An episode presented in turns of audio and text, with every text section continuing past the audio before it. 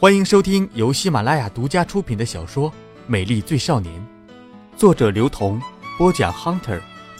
如果你喜欢我的故事，请点赞和转发，还可以关注新浪微博 OV Hunter VO。感谢您的支持。下面开始我们今天的故事。第十六集。学校里的活动很多，每个社团在周六的下午都会组织各类活动。每个社团的领导就在路边发纸条。这个讲座是学校最牛的教授，那个培训是湖南的名师，还有恳谈会请来的是湖南最有名的电台 DJ。对这样的活动，我向来是没有兴趣的。我觉得院系的活动远远没有学校的活动来的权威。其实我这种想法。无非是瘸子、小瞎子。经过板报的时候，突然发现陈的名字赫然印在海报上，上面的头衔是湖南最有人气的电台 DJ。周围的女生和我一样惊愕，只不过她们的表情比我更甚，立刻给室友打电话，向便衣出来抓犯人，向局里人申请人手。平时比谁比谁更矜持。想来也是互相较劲的结果。不过看到自己喜欢的偶像，也就可以放下面子了。我本来想进去看看的，想象不到陈做电台 DJ 的样子。那个男孩多半会笑场吧。我还是继续保持着自己对他的一点好印象好了。然后去买对道，因为学校准备排话剧，所以我向师哥请教之后，决定去读刘以畅的作品。之前没有了解，只是从报纸上说是王家卫御用的思维构造专家，被存在主义影响甚大而已。更大的是，这样的同时还可以让自己更与众不同。想起明天要和吴宇的朋友见面，而吴宇约我陪他去买衣服，我还没有说，他便说上晚自习的学生脑子都有毛病，于是，我只能答应他的要求。他在电话里高兴地承诺我买一块手表送给我。吴宇对我这个哥哥是格外的珍惜。大一的时候，他曾经每天早上逼迫她的男朋友来学校的时候帮我买早饭，导致整个学院里疯传我被同性追求。这样的消息比一般的桃色新闻猎奇得多，所以一传十，十传百的情况下，吴宇有一天突然问我：“哥哥。”是不是有男生在追求你？我大吃一惊，却不知道发生了什么事情。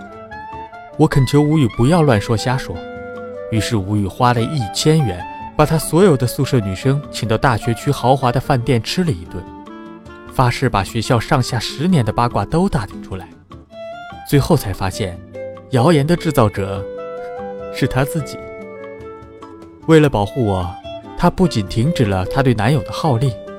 也停止了她对男友的爱情。用她的话来说，就是他只要他每天送个早饭，不是要他送个便当，用不着每天介绍菜系，帮我插牛奶、折纸袋。这样的男人过于听话，没有逆反心理，不适合发展。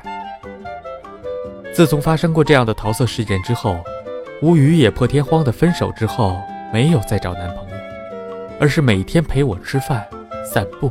亲热到不行，用他的话来说，是为了帮我洗清名誉。我对此其实并没有什么意见，只是我怕别人再传说，中文系的雨梨开始男女通吃。周日选修课，导师还未走出教室，木就冲进来叫我的名字，让我脸上发烫。陈若无其事地靠在走廊上。用修长的手指掐秋日的阳光，用骨节丈量阳光的长短。木帮我收拾书包，匆忙的动作让书落了一地。他嘻嘻一笑，说了声对不起，然后笑容洋溢在脸上。我扭过头，这是一个好看的女人。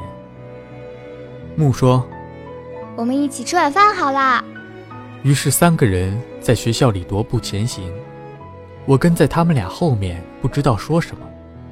他们继续打打闹闹，我在想，这样的两个人，为什么我之前都没有发现呢？也许多了朋友，会让自己更加容易看到未来的情景。至少，我摆脱了一个人的生活。在无语寻找幸福的日子里，我这样的生活方式甚是奇特。两男一女，其中一个看另外一对恋爱。没有人猜透我们三个人之间的关系，或者连我自己都不清楚。但是他们，必定是和我有瓜葛的人。想着，陈就跑过来问我木是不是不像女人。我慌忙的扫了木几眼，木正挺胸抬头的看着我，穿着时下流行的七分扎腿牛仔裤和鹅黄的 T 恤。突然，我就想起吴宇以前说他女同桌的一句话。老师说挺胸抬头又不是包括你，你有胸吗你？想着我就哈哈大笑起来，木被我笑得莫名其妙。我解释说，突然想起了我妹妹跟我说的一个笑话，然后他们就缠着一定要听。我不好意思说出口，然后突然想起晚上还约了吴宇，立刻道歉逃跑。木在我后面大骂，我歉意的一边回头一边跑。看到陈对我瞪眼睛，肯定是觉得我这一招太不够朋友，应该介绍妹妹和他们认识的。陈突然叫住我，说：“雨林，下个星期木生日，一起来吧。”我停下来，点头的同时盘算着买什么礼物比较好。身上积蓄不多，想到可以把今天得到的那块表送给木，心里。又释然了许多。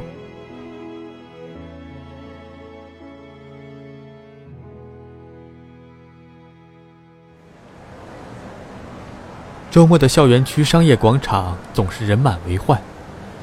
也许大家并不是以购物为目的，但是绝对都把这里当成了展示自己的第二课堂。人人到这里都可以趾高气扬，包括在麦当劳或者肯德基的食客们。在巨大透明玻璃的后面，优雅的一点一点啃着鸡翅。赶到通城百货、麦当劳门口等无语，看他从一辆蓝色的 BMW 上下来，我用力的挥挥手，他朝我微笑走过来，搭着我的肩膀。大哥的气色似乎比以前好了很多。他问：“最近认识了新朋友，可以给你介绍。”对于一直少于和人交往的我，很急切地想把新认识的朋友陈和木介绍给吴语。我相信他们会成为好朋友的。我继续站着，并没有走的意思。吴语转过头要我一块走。那他不陪你？我问。我指的是他的新男朋友。他去帮他女儿买礼物，我也没有那个兴趣，所以我们自己逛好了。明天的饭局也取消了，他有应酬。吴语淡淡的说着，我已经心安理得的安排接下来的行程。我于是没有再问他，我一贯没有继续问的习惯。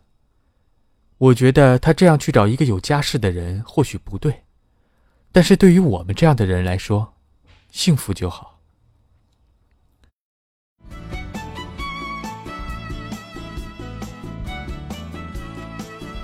您正在收听的是由喜马拉雅独家出品的小说《美丽最少年》。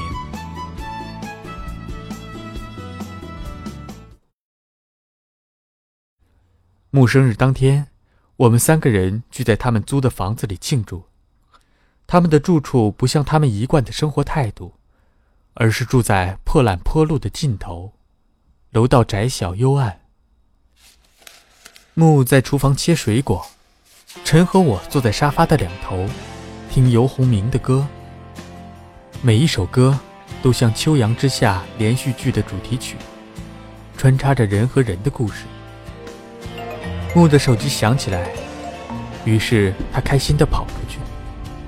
一会儿，他又跑着进来，展示着他漂亮的 Only 套装和 Swatch 手表。我和陈靠在两头，注视着今天的公主。陈坐了一会儿，说要出去买可乐。我听见门重重关掉的声音。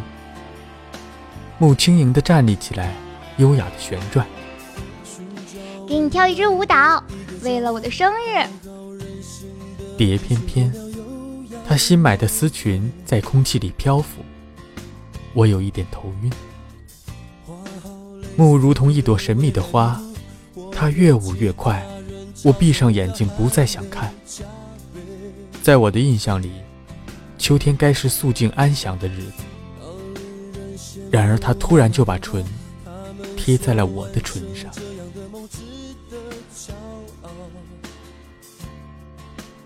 今天是我的生日，是我和你相爱的时间。他的手指圆润而滚烫，我沉溺其中，不想思考。我去给你洗苹果。木像鸟一般飞进厨房，沉进来，手里拿了大瓶可乐。阳光从门外塞进来，好看的侧影和鼻梁。我想。终究是我引起了战争。他笑，笔直走进来，陪我听音乐。我心里满是愧疚，无法掩饰，不能掩饰。再看见木，就红了脸。后来，学校里风言风语像春笋那样热烈成长。关于木和陈分手，及其他。学生会上有人问起，我通通不作答，回答也含糊其辞。还有人问陈，陈只是缓缓微笑，看远方，很沉重的样子。我和陈交错走过，互相看到对方，有话想说，却在众目睽睽之下分道扬镳。我和木陷入热恋。这是三角关系的结局之一。他每天去五环做留学辅导，我在家里留着十五瓦的台灯，一起入睡。不停的添账号、留用户名、下盗版片，做各式的水果沙拉，去游乐场翻圆逃票，大笑接受罚款。相信在地铁上从头部走到尾部，终会相见，像初恋的情人。当然，也像极了少年的恋人，让人误以为天生的爱人是完美的宿命。所以在学校遭到反复的诘问，朋友们许许多多苦口婆心的语言，我静静听完，不说话，关在房间里。我看见左小指上的蜡刻在肉里，木帮我扎上的蜡。这些都可以轻易到手。听说你恋爱了？吴语不经意的问起，其实他是想知道。我不知道如何作答，因为我没有做好准备说给他听。哦，或许吧。我这样回答，吴语没有再问，他知道我的性格。从来就不喜欢多说什么，直到我想说为止。他说：“这个星期我想去见见他的女儿，你陪我去吧。”吴宇说的他的女儿，应该指他现在的男友的女儿，似乎也在读大学，纵容娇贵。我沉默着答应，心里却乱成一片。有谁知道一个少年陪着他的妹妹？去看她男友的女友，她男友的老婆，她男友的小孩，甚至进去医院被误认成是妹妹的男友，在手术协议上签字不下三次。然而我知道吴语是坚强的女孩，虽然我并不知道怎样去判定她，但至少她说过：“我爱我的男人，不是献出我的贞洁，而是为他怀上孩子。”当一个一个未成型或已成型的孩子被他忍痛扼杀的时候，他也决绝地毁灭了自己的感情。他空洞的眼神会让我突然陷入迷茫，仿佛我从来就不认识他。他所做的一切令我陌生，可是我又是那样的理所当然的接受。难道就因为她是我有血缘的妹妹？这样的冥冥安排，可以省略那样多的繁琐？天注定的而已。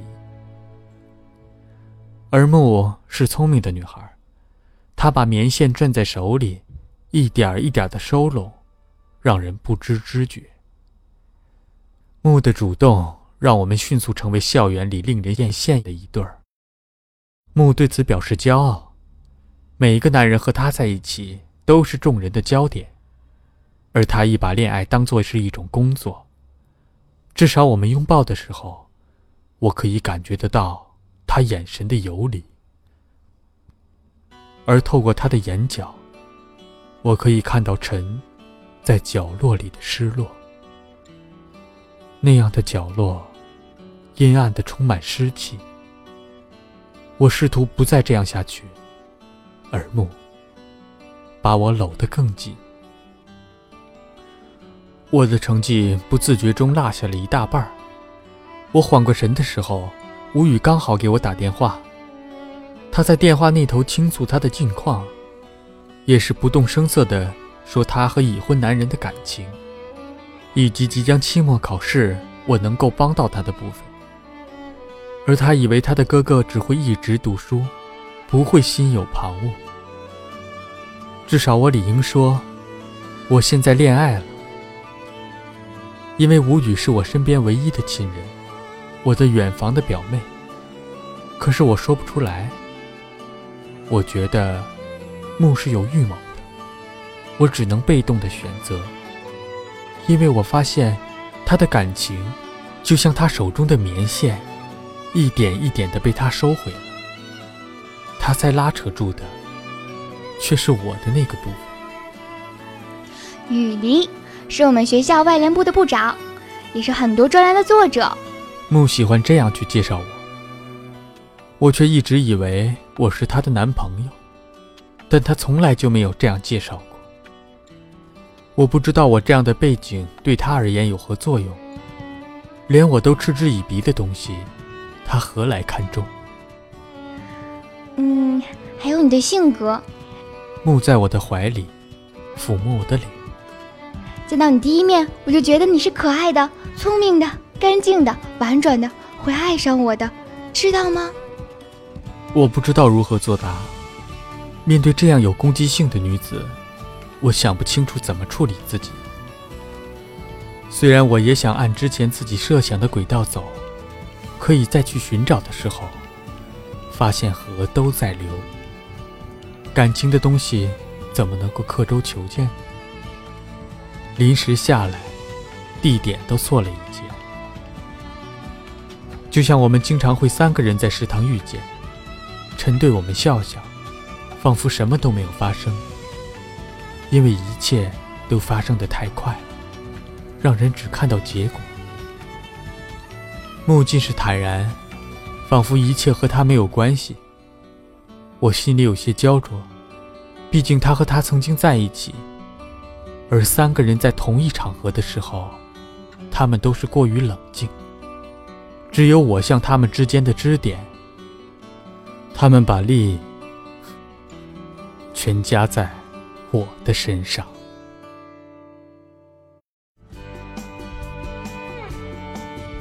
您刚刚收听到的是喜马拉雅独家出品的小说《美丽最少年》，作者刘同，播讲 Hunter，由水木双清授权。更多精彩有声书尽在喜马拉雅。